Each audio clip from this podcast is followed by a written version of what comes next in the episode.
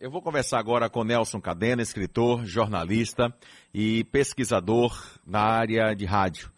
E o assunto hoje é exatamente os 99 anos da Rádio Sociedade. Vamos conhecer um pouco a história do rádio e do Rádio Baiano e da Rádio Sociedade. Nelson, muito bom dia, seja bem-vindo. Satisfação estar falando com você, tudo bem? É, tudo bem, Calil. Tudo é um jóia. prazer estar aqui de novo no estúdio. Estúdio bonito, grande, né? Reformado. É, tá. Eu não conhecia, não. Você- qual foi a última vez que você esteve aqui? Tem- Antes da pandemia. Foi antes da pandemia. É. Então ainda era o antigo estúdio. É, era um né? antigo estúdio. Bom, a Rádio Sociedade da Bahia, 99 anos de história, eu estou aqui há 16. Então, Eu faço um, parte um pouquinho dessa história da Rádio Sociedade. Qual a importância da Rádio Sociedade para a história baiana? Bom, ela, ela tem uma, uma importância grande pelo que ela representou ao longo dessa trajetória, né? E, por, e pelo fato de ter mantido uma liderança por tantas décadas, né? Porque a Rádio Sociedade enfrentou, enfrentou várias concorrências de emissoras, né? Em 1933 entrou a Rádio Comercial, que foi uma rádio muito forte. Em 1934 entrou a Rádio Clube, que também era uma rádio forte. As duas desapareceram em 34, foram caçadas pela ditadura de Getúlio Vargas, né? Então a Rádio Sociedade ficou sozinha. Mas depois enfrentou a concorrência de duas rádios que vieram com muito investimento, né? Que foi a Rádio Excelsior, em 42, e depois em, em 51 a Rádio Cultura da Bahia, que veio com uma programação assim é, muito forte de, de grandes atrações, essas coisas todas. E a Rádio Sociedade não se incomodou com isso, fez investimentos, trouxe talentos de fora, né? E conseguiu manter a liderança. Nenhuma das duas chegou a ser ameaça para a liderança da audiência da, da Rádio Sociedade. E a vida inteira foi líder dentro das emissoras de, de AM, né? Uma coisa curiosa que eu queria falar aqui é sobre o início da Rádio Sociedade, né? Que a Rádio Sociedade foi uma das primeiras emissoras do Brasil, né? É, o prefixo dele era, era quatro, mas na verdade seria três, né? Porque naquela época o prefixo indicava a ordem de, de fundação, digamos, das emissoras, né? Só que a primeira emissora foi uma emissora meio fake, chamava-se emissora Independência. Mas não existia independência. Foi uma transmissão que foi feita em 7 de setembro de 1922, durante a, a exposição nacional que teve lá no Rio de Janeiro, que come- come- comemorava justamente o centenário da, da independência do Brasil. E foi uma transmissão de meia hora, com cheia de ruído, com muito barulho, ninguém ouviu, eram alto-falantes que estavam instalados lá, teve uma, um discurso do presidente da República e em seguida teve o, uma transmissão de uma ópera, a ópera do Guarani. E depois desativou, então foi uma rádio, se vamos chamar isso de rádio, foi uma rádio que funcionou um dia, mas for- foram, foram lhe dando esse prefixo, né? Não Prefixo. tem nada a ver com a Rádio Nacional, né? Não, não tem nada a ver com a Rádio Nacional. A Rádio Nacional vem muito depois. Aí a segunda rádio foi a Rádio Sociedade da Bahia. Oh, desculpe, Rádio Sociedade do Rio de Janeiro, né? Que ela é de maio de 1923. A terceira é a Rádio Clube do Rio de Janeiro e a quarta acabou sendo a Rádio Sociedade da Bahia, eh, que ganhou esse prefixo quarto, mas na verdade foi a terceira a entrar em operação. Esse entrar em operação também é um pouco é, como se chama? Não é exatamente operação como a gente conhece hoje, né? Com uma grade de programação, com. Porque a Rádio Sociedade, na verdade, ela não começou na rádio, ela começou na casa do Dr. Cesário de Andrade, que conseguiu ainda em 1923 que instalasse uma antena na casa dele. Ele, para fazer experimentações, era rádio amador, já estava interessado nessa coisa de rádio, então a rádio era só dele. Ele começou com uma experimentação. Aí no dia 24 de março, essa data que nós estamos fazendo assim, é que teve uma reunião na, no Instituto Politécnico, que é o que a gente chamaria hoje de Faculdade de Engenharia, né? onde foram aprovados os estatutos, foi nomeada a primeira diretoria, foram oficializados os primeiros sócios, eram 200 sócios, né? 200 associados. Eu estou falando esse número porque para você ter uma ideia qual era a audiência. Desses 200 associados, só tinha radioamadores uns 30. O resto eram contribuintes, eram pessoas que estavam colaborando. Então, se vamos falar em audiência, vamos falar em 30 pessoas. em, 19... associados. em 1924. Essa audiência pequena ela continuou por muitos anos, porque no Brasil não tinha rádios. Não tinha um aparelho de rádio receptor. No caso da Rádio Sociedade foi pior ainda, porque os transmissores que chegaram ficaram retidos na alfândega até dezembro de 24, quando o governador Gomes Calmon conseguiu liberar.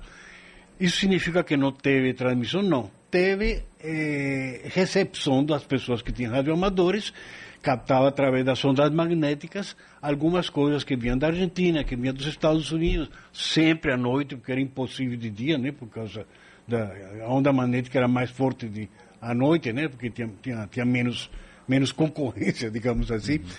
E, mas todo ano de 24 foi um ano assim de transmissões para poucas pessoas, né? Nem todos os 200 associados tiveram isso. E quando começaram a chegar os rádios no Brasil, é, rádios montados mesmo, só chegaram em 1928. Veja bem, montados. Antes disso foram fabricados alguns rádios, que era o que se chamava rádio de galena que era um trambolhozinho assim, parecendo uma caixa com fios, com válvulas. As peças eram vendidas separadamente, inclusive os fabricantes, a Philips vendia peças separadamente, a Telefunk vendia separadamente. Aí tinha que contratar um engenheiro, esse cara montava aquele negócio e era para ser ouvido por uma pessoa só, né? Porque era um fio que colocava na orelha. Então era um, um ouvinte para cada aparelho, digamos, de galena. E saía caro também. A, a, outra opção era importar da Westinghouse, dos Estados Unidos. Era uma fortuna, né? O, o avô de Regina Cassé, o Rafael Cassé, ele conta que o preço de um aparelho de rádio importado, isso já em 1930, equivalia ao preço de um terreno eh, na área nobre do Rio de Janeiro. Então era uma coisa muito cara. Quando a Filco chegou aqui com já em escala, junto com a Frutos Dias, né, que foi a primeira revendedora Fico da Bahia, isso já em 35. É, o rádio barateou, mas era caro, né? Um rádio, o que hoje seria uma, uma TV de 50 polegadas, mais ou menos. Era poucas pessoas que podiam pagar esse, esse, esse receptor, né? E, e também era difícil de vender. É, se vendia por experimentação, né? A pessoa tinha aqui na casa do cidadão, oh, veio esse negócio aqui, você gira o botão, era só um botão, né? Gira esse botão, era o botão que ligava e que aumentava o volume, né? E aí, vou deixar esse rádio aqui uma semana na sua mão, daqui uma semana eu volto, se você se interessar, eu eu lhe vendo, faço por prestação, já tinha crediário, né? Então isso facilitava um pouco a coisa, né? É, tinha uma coisa muito curiosa, né? Esses vendedores de rádio, eles, eles esperavam sair os, o marido, né? O marido da casa, o cara que ia comprar o rádio, esperava sair. Ficavam de toca ali na porta da casa, entrava na hora que ele ia trabalhar, com, passava um papo na dona de casa, nos meninos, essa coisa, era mais fácil de convencer, deixava o rádio. E quando voltava, já voltava para procurar o, o, marido, né? Para procurar o dono da casa, o chefe de família. E aí ele, pressionado pela, pela própria família, acabava comprando, né? Era, era uma, uma venda difícil, né? E tinha essa experimentação. Né? Nelson Cadena, escritor, jornalista, pesquisador na área de rádio. Bom, Nelson, com relação à importação, como quando você disse no início da entrevista, com a chegada das emissoras Rádio Excelsior, Rádio Cultura, Isso, né? foram então, as primeiras. a Rádio Sociedade passou a trazer profissionais de fora. Né? Quais foram os grandes nomes que a Rádio Sociedade trouxe? Bom, a sociedade tem vários momentos que marcaram a história, né? É, então, por exemplo, é, tem duas, duas pessoas daqui que não foram de fora, mas que depois se projetaram nacionalmente e que começaram na Rádio Sociedade. Dorival Caymmi, né? E, e Zé Trindade, né? Zé Trindade. Zé Trindade, humorista, todo, começou fazendo humor aqui na Bahia, depois ficou famoso é, nacionalmente, né?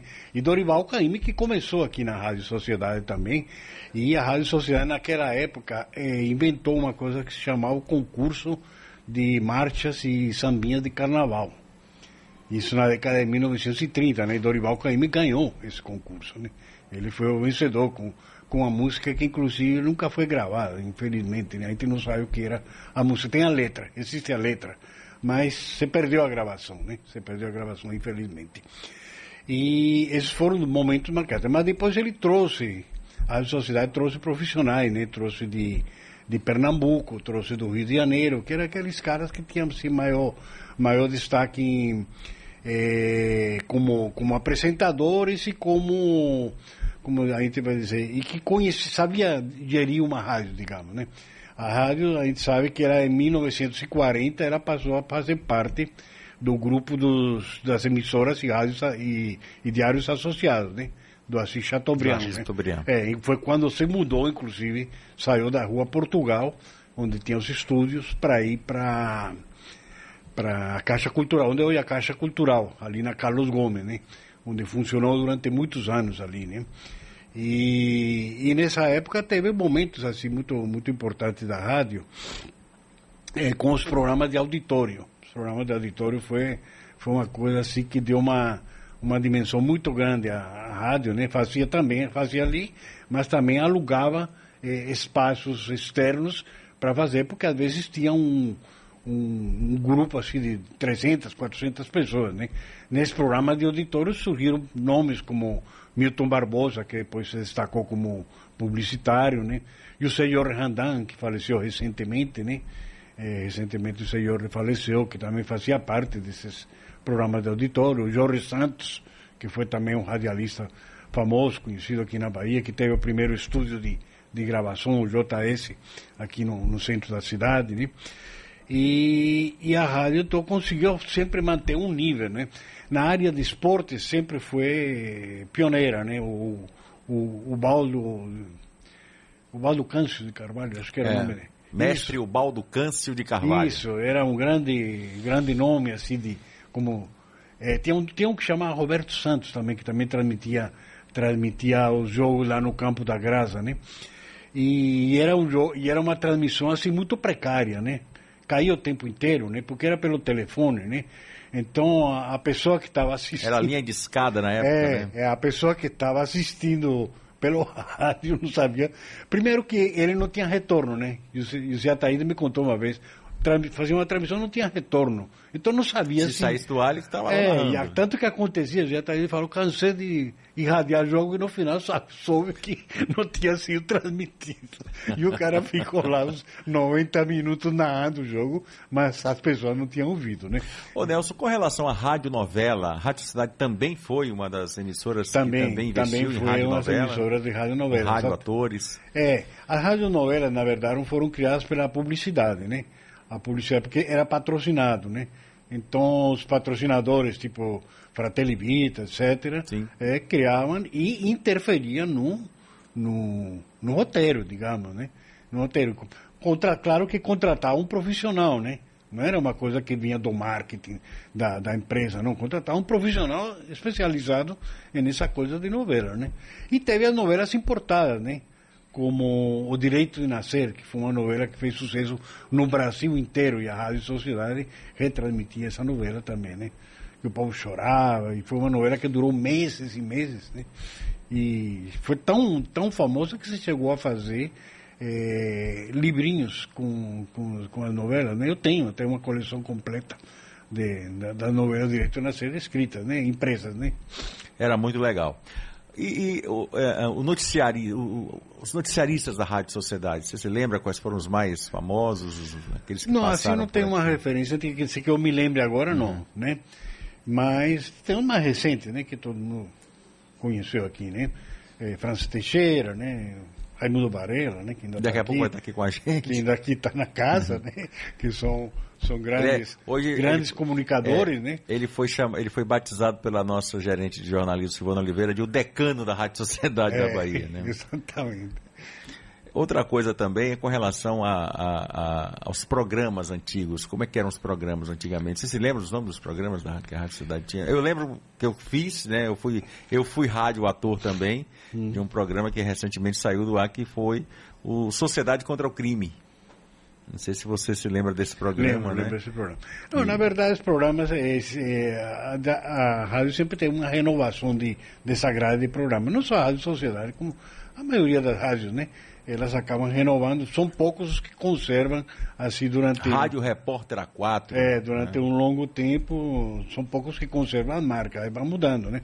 Uma característica interessante que eu achei da, da Rádio Sociedade é que ela criou, na década de 30, programas específicos para a colônia espanhola. Era mesmo? Não sabia. É, por que para a colônia espanhola? Porque tinha muito galego que morava aqui, que, galegos que vieram da, da Europa, né? É, depois da Primeira Guerra Mundial e alguns mais antigos, né? E que eles dominavam todo aquele comércio de panificação, de bares, de restaurantes, né? Então era um público que tinha, era uma audiência que a rádio conseguia com esses programas, né? Esses programas voltados para a colônia espanhola, né?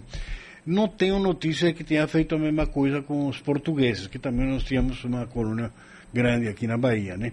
Mas foi e qual era coisa... o conteúdo desses programas? Ah, o conteúdo passava as músicas, passava aqueles passodobles, né? É, e era apresentado por uma pessoa da, da área. Da colônia. Da colônia, exatamente.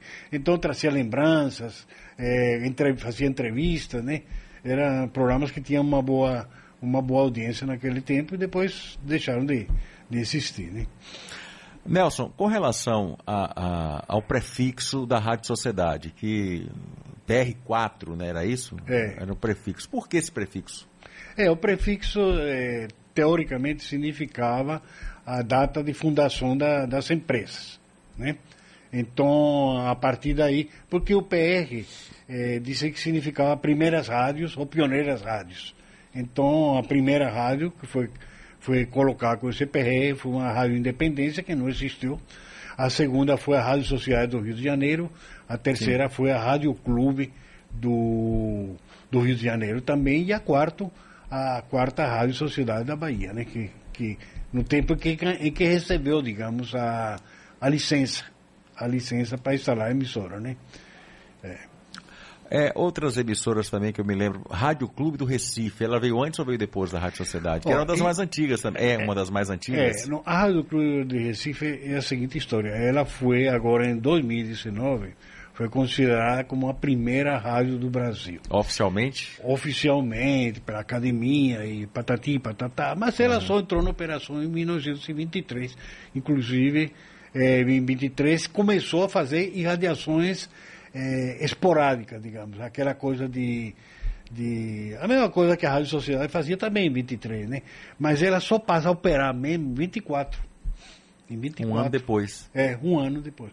Ou seja, o que, por que, que ela é considerada a pioneira da, do Brasil e da América Latina? Porque em 19 ela tinha seus estatutos, ela registrou, então foi a primeira no papel. Eu escrevi recentemente um artigo para a revista do Instituto Histórico e Geográfico, né? Que já deve estar saindo, é um artigo longo, que trata justamente disso, né? Eu digo, no Brasil, essa coisa do rádio é ao gosto do, do, do, do pesquisador. Então, uns consideram Rádio Clube só porque foi registrada no papel. Outros consideram que foi a, aquela transmissão de 7 de setembro, porque foi ouvido por algumas pessoas que estavam lá no recinto da Exposição Internacional. Outros acham que foi a Rádio Sociedade do Rio de Janeiro, porque foi fundada em 1 de maio de 1923. E outros acham que foi mais anterior, que foi o padre Landel de Moura, porque ele fazia experimentações com rádio, só que o rádio dele nunca emitiu, nunca reproduziu voz, né? Então é, depende do gosto do pesquisador, né? Existiu alguma relação, que eu li isso, isso em algum lugar, alguma relação da história da Rádio Sociedade com a guerra? Você teve conhecimento disso com a teve, Primeira Guerra Mundial, parece? Teve, teve na Segunda Guerra. Na Segunda Guerra. Na Segunda Guerra. Teve uma relação. Eu acho que ela chegou a, a, a participar de alguma forma de, de algum com, com, com a rádio alemã. E por isso chegou a ser até investigada, inclusive, né? Porque os alemães começaram a quando a guerra estourou. Nazismo. É, aí os alemães que, que esse dia no Brasil foram perseguidos, né? Foram fechar o negócio deles, tomaram tudo, é, chegaram a, a, tomar os rádios, né? Os aparelhos de rádio de alemães e de italianos, né? Na, nessa época. É, porque existia uma lei no Brasil que a pessoa que comprava um rádio tinha que registrar na repartição dos correios e telégrafos. E essa, essa lei caducou na, na prática, mas na teoria continuou E o governo se aproveitou durante o período da guerra, em 43, depois que teve o torpedeamento dos navios alemães aqui na Bahia, se aproveitou, no Brasil, aliás, se aproveitou para tomar na marra os raios de, todos os, de todas as pessoas que eram é, de nacionalidade alemã, de nacionalidade italiana e que tinha e os descendentes também, né? Foi uma coisa assim um pouco abusiva, né? Nelson Cadena, escritor, jornalista, pesquisador na área de rádio, muitíssimo obrigado. Só tenho a agradecer e que satisfação estar tá entrevistando. Cali, eu uma, que agradeço. Uma viu? figura como você. Que... E daqui a um ano, né? Temos um centenário, né? Centenário. centenário. Eu espero estar aqui. É, é uma data importante. É, muito importante. Muito importante. Obrigado, viu, Nelson? Ok. Seja, obrigado a você. Volte mais vezes. Porque você é um, é um, um arquivo, uma história que a gente precisa ouvir muito. E a gente escutou aí um pouquinho sobre a história da, do rádio baiano e da Rádio Sociedade da Bahia.